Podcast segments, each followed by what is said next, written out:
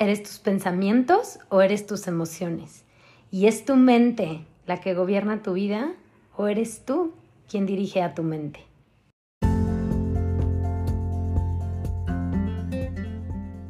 Cuando nos mostramos al mundo tal cual somos, brillamos con luz propia y conectamos con nuestra esencia.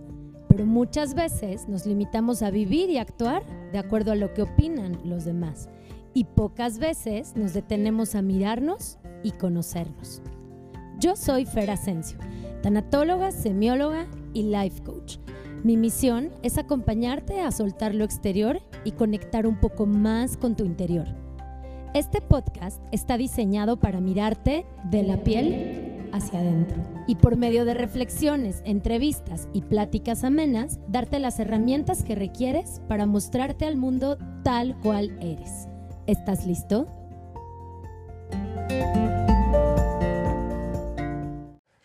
Bienvenidos a un episodio más de La piel hacia adentro. Oigan, estuve un poquito desaparecida y les voy a contar por qué.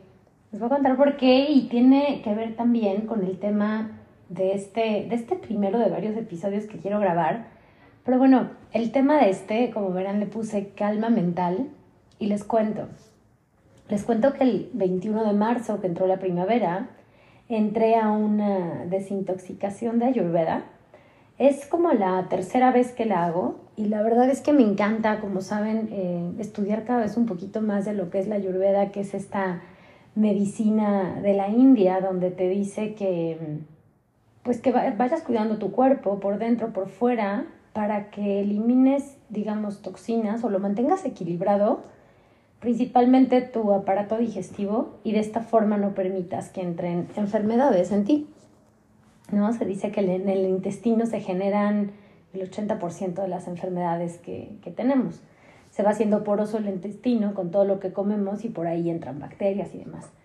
Pero bueno, no, no les voy a hablar tan a fondo de eso. Lo, lo interesante que les quiero contar con esta desintoxicación, ¿por qué se hace en primavera? Duró, a ver, 18 días. Fue una fase como de preparación de 6 días Luego seis días de fase activa y seis días como de reincorporación, ¿no? Y en estos 18 días, como les digo, es una desintoxicación por dentro y por fuera. Mm. Estoy aquí tomando ahora agüita de limón, ya. Entonces, este, esta desintoxicación te va haciendo, pues, depurar toxinas, tal cual.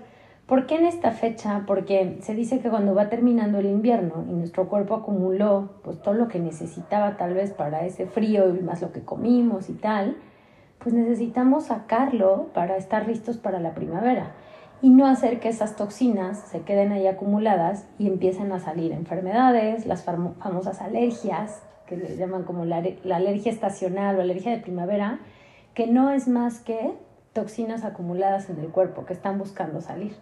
Entonces, por contarles un poquito como de las actividades que se hacen en esta desintoxicación, digo, si es quitar eh, durante esos días eh, comida que tenga que ver con animales, pollo, este, cerdo, res, ¿no? incluso pescado.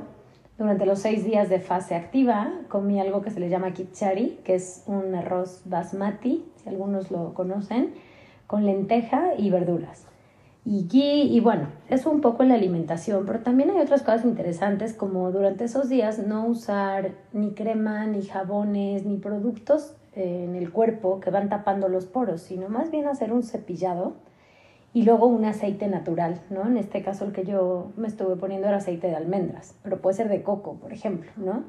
Entonces esto le va ayudando a tu cuerpo a que por los poros vaya sacando esas toxinas que estás liberando. ¿Qué más? Por ejemplo, con una como tacita que se llama Netipot se hace una limpieza nasal. No saben qué maravilla es esto, Es agua tibia con sal de mar.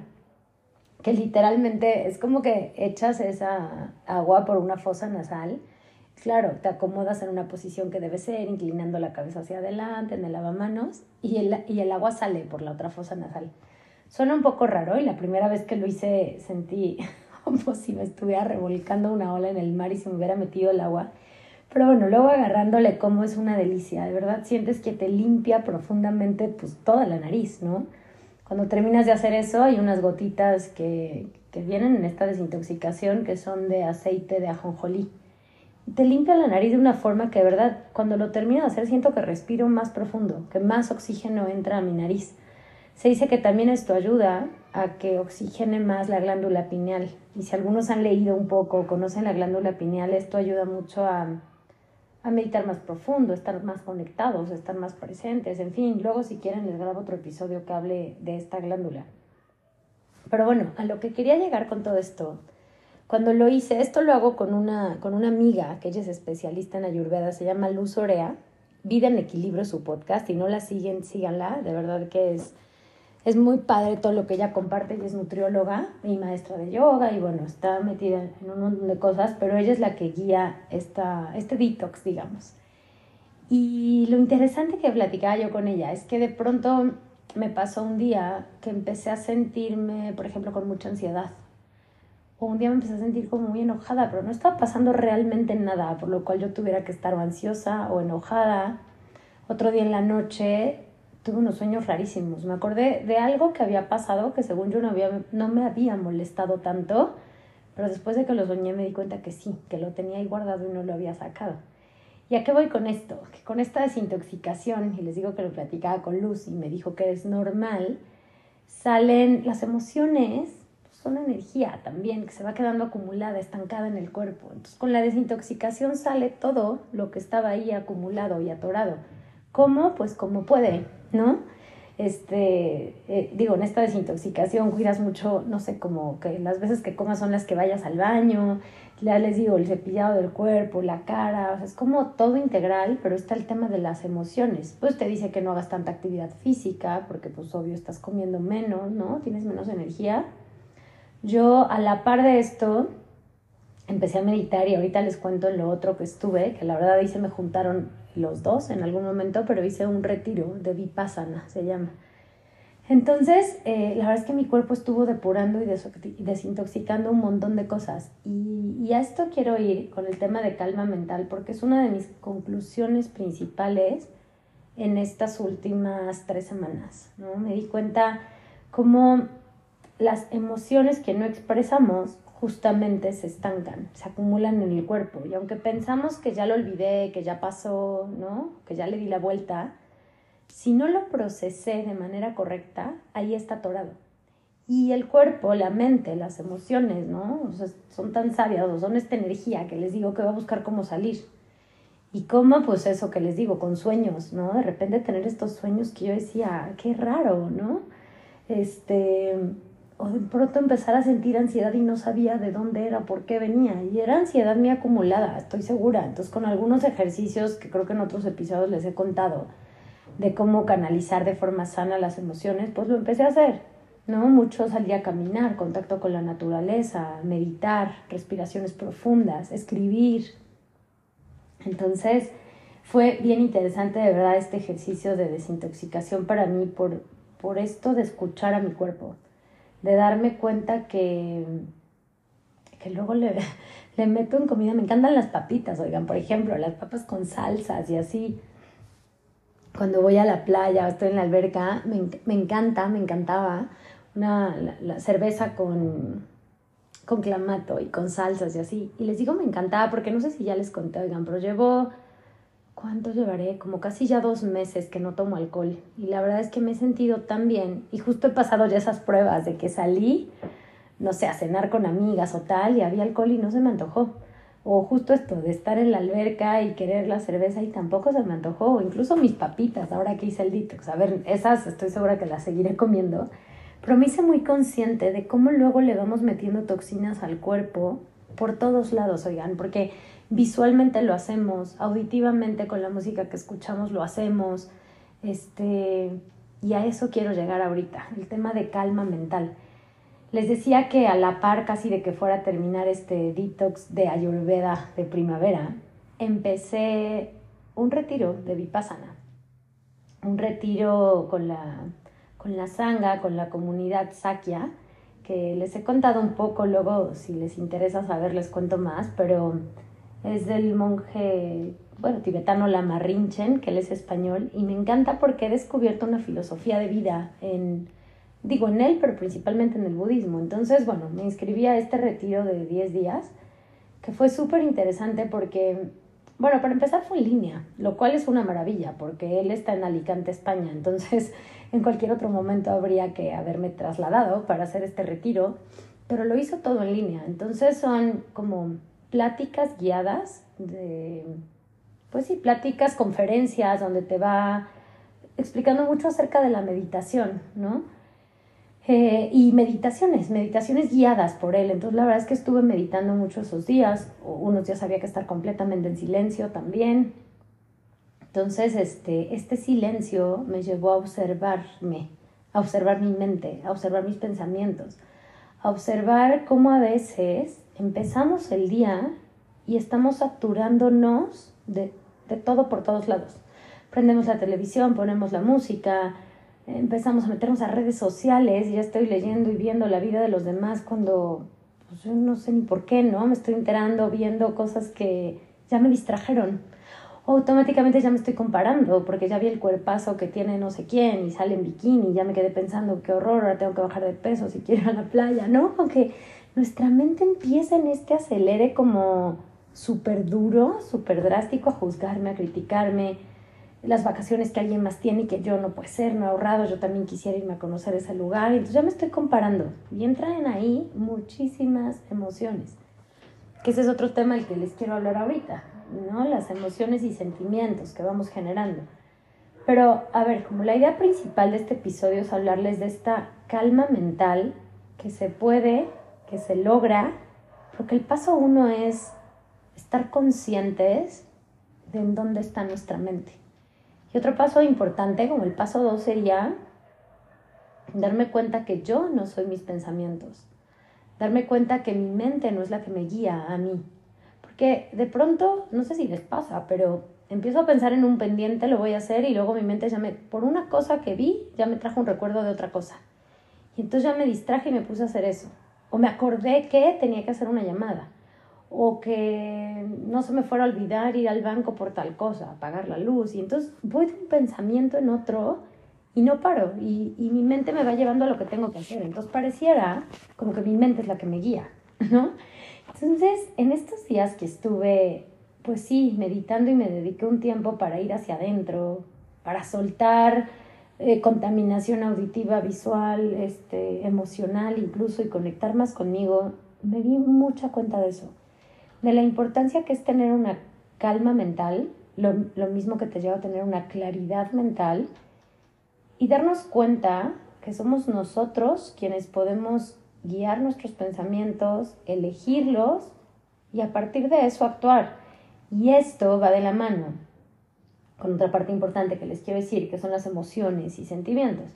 Porque fíjense, esto creo que también se los había explicado en otro episodio, pero a mí me ha impactado cuando escuché esto y cuando ya lo entiendo y lo, y lo vivo, compruebo que es tan real. Las emociones duran 90 segundos en nuestro cuerpo. ¿Qué es esto? Si alguien llega y me asusta ahorita y, y, yo, o sea, me da miedo, las emociones se acuerdan que son como cinco básicas, como los de la película de Intensamente, ¿no? O Inside Out, se llama creo en inglés. Entonces es miedo, enojo, bueno, como desagrado, ¿no? Algunos le ponen como, como asco, pero bueno, desagrado me gusta. Alegría y tristeza. Ya no sé si les dije todas otra vez. Tristeza, miedo, desagrado, enojo y alegría. Esas cinco son las emociones básicas que hay. Luego hay algunos psicólogos hacen unas derivaciones y tal, pero bueno, pensemos en esas cinco. Les voy a poner un ejemplo con dos, ¿no? Ya les decía, llega alguien y me asusta y, genera en mí miedo. Esa sensación de miedo debería naturalmente, o debe, o dura, ¿no? Naturalmente en mí, 90 segundos. Esto es minuto y medio. 90 segundos en que el corazón me late rápido, no sé, sudoración, este, me, me pongo nerviosa, siento el miedo en mi cuerpo. A los 90 segundos ya pasó. Ya pasó, ya me di cuenta que mi vida no está en peligro, que era, no sé, alguien que, que pasó junto a mí, que gritó, que, que, me quiso asustar a propósito, ¿no? Lo que sea, pero ya dije, ok, todo está bien, el miedo se tiene que ir. alguien que me hace enojar, ¿no? Que viene y grita o que viene y me dice algo, que algo que me hace enojar, ese enojo naturalmente dura en mí 90 segundos también. esa sensación, que no sé ustedes dónde sientan el enojo, pero yo lo siento en el estómago como una contracción, más siento cómo se me cierran los puños, me hierve la sangre en la cabeza y así, ¿no? Así más o menos les podría describir cómo yo siento el enojo. Entonces, esa sensación que les acabo de escribir debe durar en mí 90 segundos. ¿Qué pasa? Entran aquí los sentimientos y aquí viene el tema importante de este episodio, que es la mente. Si yo estoy muy distraída y no estoy consciente de lo que estoy pensando, y alguien vino y me hizo una broma y me asustó, y ese miedo que debía de durar 90 segundos, mi mente ya lo filtra y dice, es que qué poca, ¿por qué? O, yo le empiezo a reclamar, es que siempre haces lo mismo, yo estoy bien concentrada, no sé, escribiendo, cantando y tú llegas y me asustas y entonces ya empiezo a culpar a esa persona. Y entonces ese miedo que debería de haber durado 90 segundos, tal vez empieza a transformar en enojo, en otra emoción, pero más bien es un sentimiento o un resentimiento que se genera ahí contra esa persona.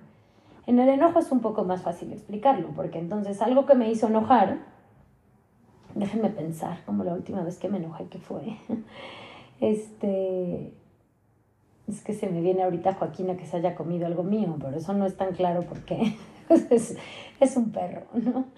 Pero con alguna persona que me haya dicho algo. Ay, oiga, no me acuerdo ahorita cuándo fue la última vez que me enojé. Pero bueno, pongamos que alguien llega algo que era muy típico antes de mí, que me dijeran, no sé, me acuerdo muchísimo, mi mamá mi hermana, está muy desordenado tu cuarto, tu escritorio, como el tema del orden, era algo que me podía mucho, que me enojaba. Y que luego de pronto yo sabía que sí era verdad, pero no me gustaba que me lo dijeran. Entonces, si yo, por ejemplo, tenía súper desordenado mi cuarto, ¿no? Y entra mi mamá y me dice, es que tu cuarto está tiradísimo. Y yo por dentro empiezo, ¿qué le importa? Porque entra a mi cuarto, si este es mi espacio, no sé qué, y empiezo a darle vueltas. Estoy convirtiendo ese enojo en un este, rencor, por ejemplo, podría ser. O en algo más, pero que ya no es la emoción del enojo o de la ira, ya es un sentimiento de rencor, de frustración, de lo que le quieran poner, ¿no? Encabronamiento con esa persona, con esa situación. Y eso sí me puede durar el tiempo que yo quiera. Es más, lo puedo seguir acumulando. Vuelve, no sé, mi mamá me vuelve a decir algo que tiene que ver con eso o algo con otra cosa, yo ya junto lo anterior de mi cuarto con lo nuevo que me dijo, más otra cosa. Y entonces ya estoy generando ahí un, un rencor acumulado, ¿saben? Entonces, estas emociones, regresándome un poco a lo del detox que hacía, se van acumulando en diferentes partes del cuerpo. Son una energía que yo, por decir, no le voy a gritar porque tengo que respirar y tengo que aguantar, me trago ese enojo, sigo mi vida y el enojo se quedó ahí, atorado, en alguna parte de mi cuerpo. Entonces, em, eso veía mucho ahora que hice esta desintoxicación. Oigan, emociones, algunas que no entendí ni de dónde venían, pero otras que me quedaron muy claras en mis sueños, que estaban saliendo, depurándose de mi cuerpo, me, me hizo sentido decir, claro, o sea, esto estaba ahí atorado. Es más, un día también tuve un sueño como muy triste de algo que pasó con, con una amiga, ¿no? Que dejé de ver y me di cuenta que soñé con ella y me desperté llorando. Dije, claro, como que nunca cerré ese ciclo, hice ese proceso de duelo de esa amistad que terminó. Entonces, bueno, me pareció súper interesante hacer esta desintoxicación porque más allá de estos detox que hay, de, como de moda de jugos y baja de peso, este de verdad fue un detox depurativo de, pues yo creo que el sentido original de donde vienen las desintoxicaciones, ¿no? O sea, ya les digo, esto viene de, de la medicina de la India, es como bastante ancestral, pero tiene un sentido más profundo, que es desintoxícate, ¿no? De todo en general. Y bueno, les estoy hablando un poco más de esto, pero el tema es la calma mental, porque sí me llevó mucho a darme cuenta que al quitar estas toxinas de mi mente, de mi vida, de mis alimentos, yo estaba más en calma. Yo estaba más en calma, mi mente tenía más claridad, eh, cosas que me podrían molestar. Le platicaba a una amiga apenas que, no sé, cuando salgo a pasear o estoy en la calle caminando, les ha de pasar yo creo también, y alguien pasa y toca un claxon, a veces hasta brincas del susto, sientes el claxon en el estómago. Oigan, de verdad que en estos días, desde que hice el detox, ese tipo de cosas han pasado. El mesero que está al lado y se le caen los platos, el niñito que pasa gritando, ¿no? Y no siento el grito adentro de mi cuerpo, no siento el claxon adentro de mi cuerpo. Es como esta calma que tengo, claro, de tantos días de haber meditado seguramente, porque en algún momento se pierde, esto es una constancia y un hábito, ¿no? Pero sí me di cuenta que cuando empecé a salir, ¿no? O sea, que fui al restaurante, que salí a la calle y que estas cosas pasaban, yo los veía desde mi, mi observador, desde mi calma, desde esta tranquilidad interna. Entonces fue donde, pues sí, como que ataba todo esto, entre todo lo que he estudiado y lo que he vivido, decir qué importante es tener una calma mental. Porque, fíjense, además cuando tengo calma mental estoy consciente de lo que estoy pensando, estoy más presente, me escucho más a mí. La loca de la casa, que si no han ido escuchar ese episodio, escúchenlo, ahí hablo mucho quién es la loca de la casa, cómo funciona, pero se hace menos esta voz de la loca de la casa.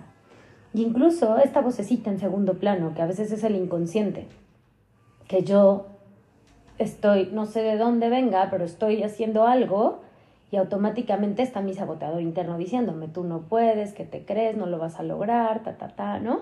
Este saboteador interno, que es esta voz en segundo plano, ¿no? Que son mucho mis creencias limitantes, cosas que yo ya tengo arraigadas de decir, no sé, Fer es desordenada, Fer es impuntual, Fer no logra lo que se propone, Fer es irresponsable, ¿no? son algunas de las etiquetas que me he ido quitando, oigan, pero una vocecita en segundo plano cuando quiero lograr algo me dice, no, Fer, tú no puedes.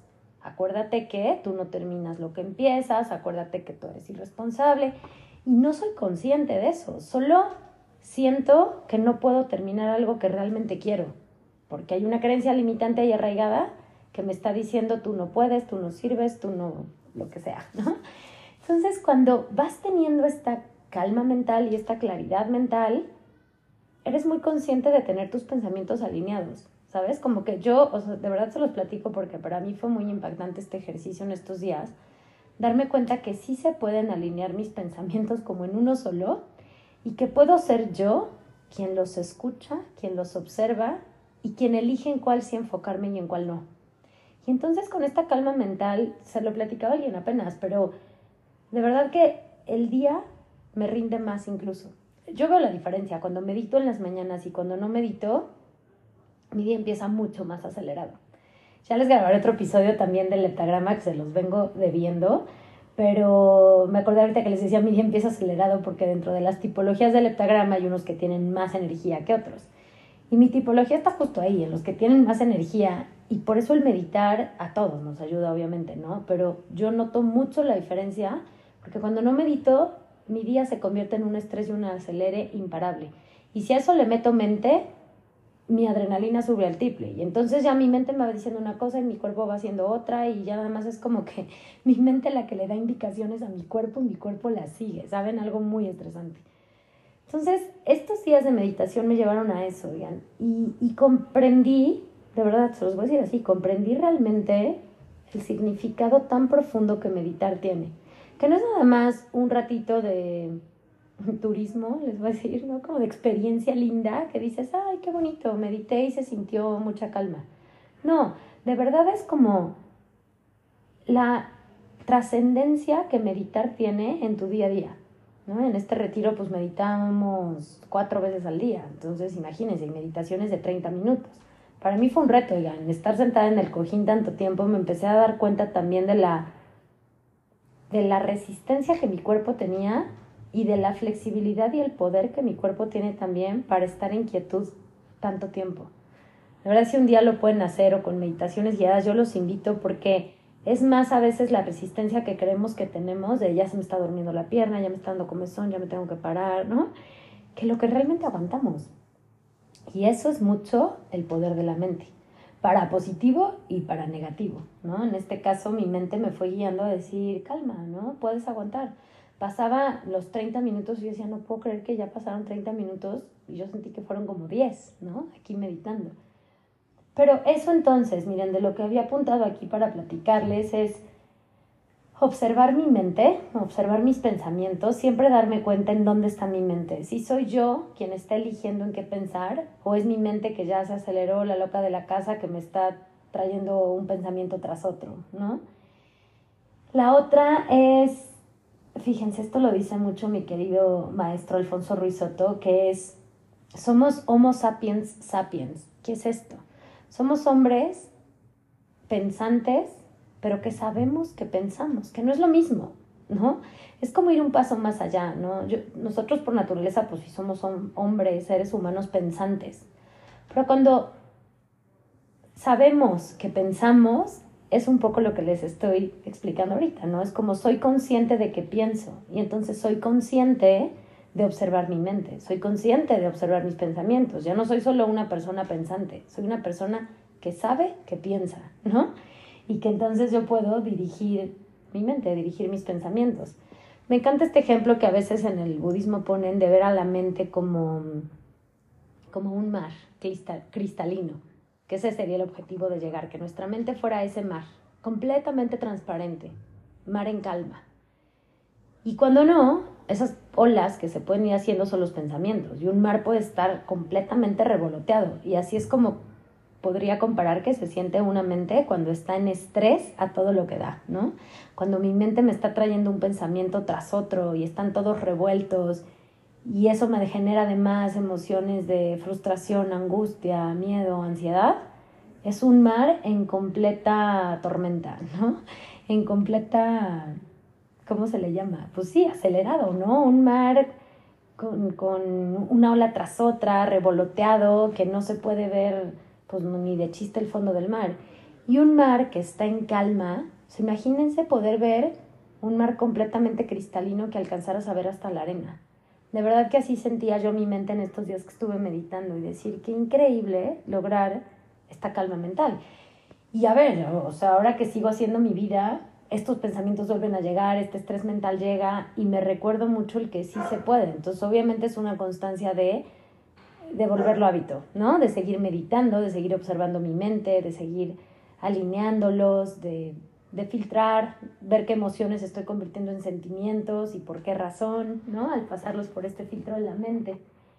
Y, y eso, oigan, eso en general es lo que quería platicarles, así que, pues para cerrar este episodio yo les diría, empiecen a observar y darse cuenta en dónde está su mente todo el tiempo.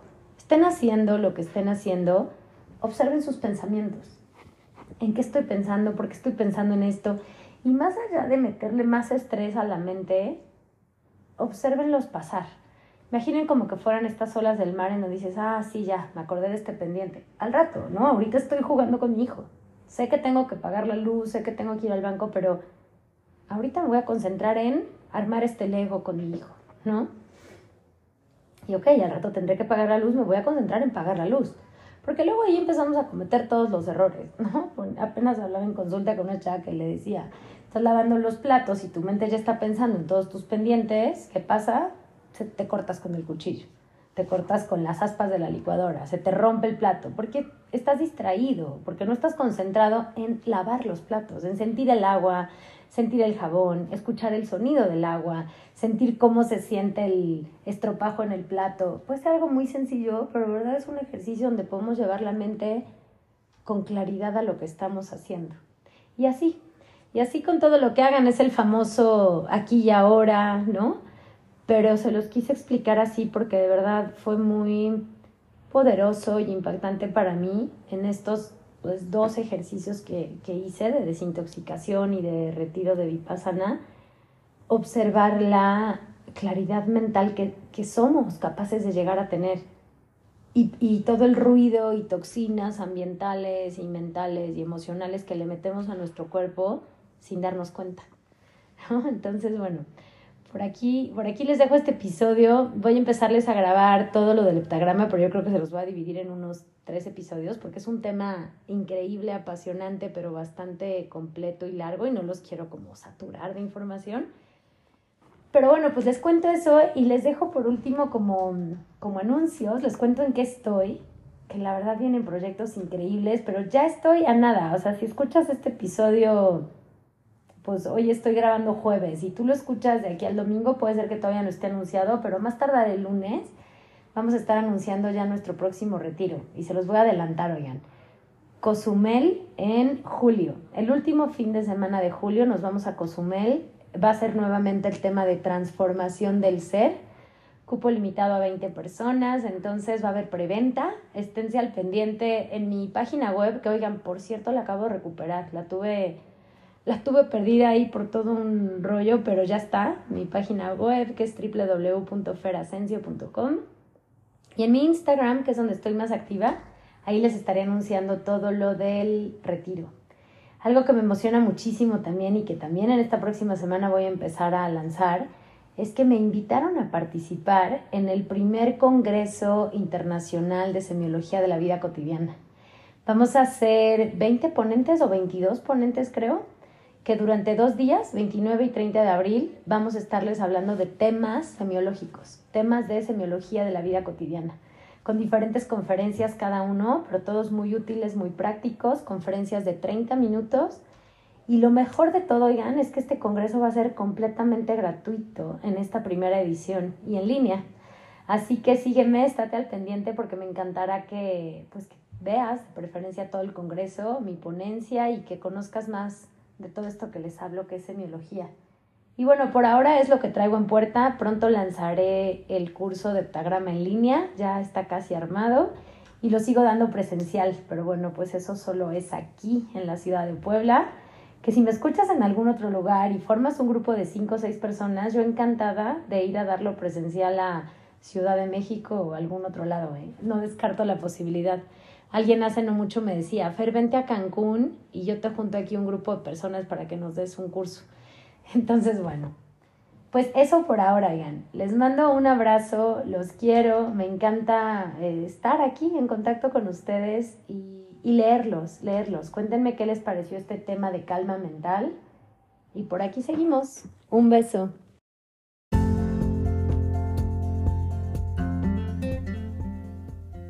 Muchas gracias por haber escuchado este podcast y por quedarte hasta el final. Si te gustó este capítulo, compártelo, tómale un screenshot, sube una historia y etiquétame. Deja tus comentarios y califícalo. Y si aún no me sigues en redes sociales, puedes encontrarme como Fer Asensio Life Coach. Ahí comparto contenido diario. Recuerda que también puedes ver el video de estas entrevistas en mi canal de YouTube. Me encanta poder estar en comunicación contigo por este medio. Nos vemos en el próximo episodio del podcast. Te mando un abrazo con mucho cariño.